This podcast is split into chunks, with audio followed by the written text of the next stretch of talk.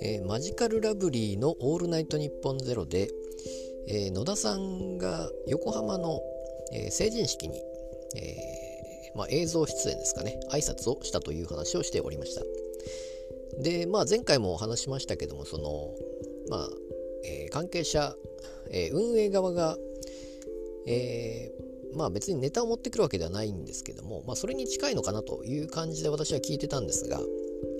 えーまあ、つまりその、まあ、野田さんにインタビューをして、えーまあ、こういうことを喋ってくださいという、まあ、こんな感じのことを喋ってくださいというのをスタッフ側が持ってきてで野田さんがそれを喋ると。いった感じで、まあ、特にその辺は違和感なく進んでいったみたいで、まあ、それを、まあ、編集みたいなことをするのかなと私は思ってたんですけども、まあ、野田さんが言うにはそのまま、えー、カットせずそのまま流すと。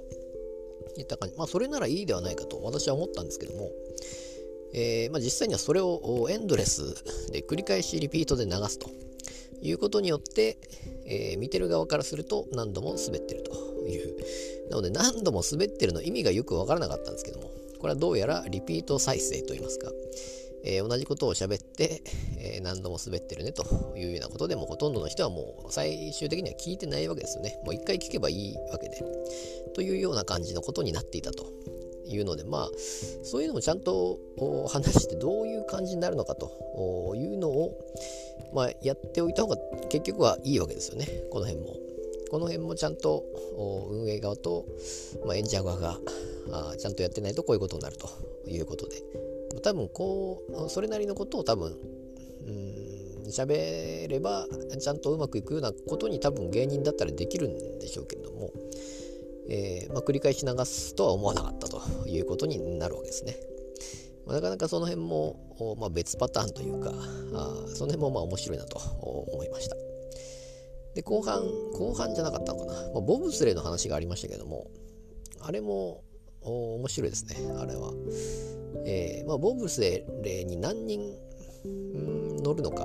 4人でしたかね。じゃあ4人パーティーであれば、じゃあ誰を選べばいいのかという話で。でこの辺もやっぱりマジラブのラジオに、えー、本当に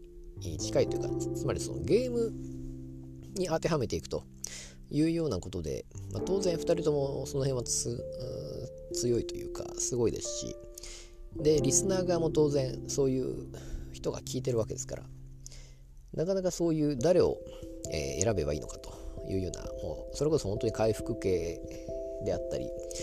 戦闘はやっぱりトラップを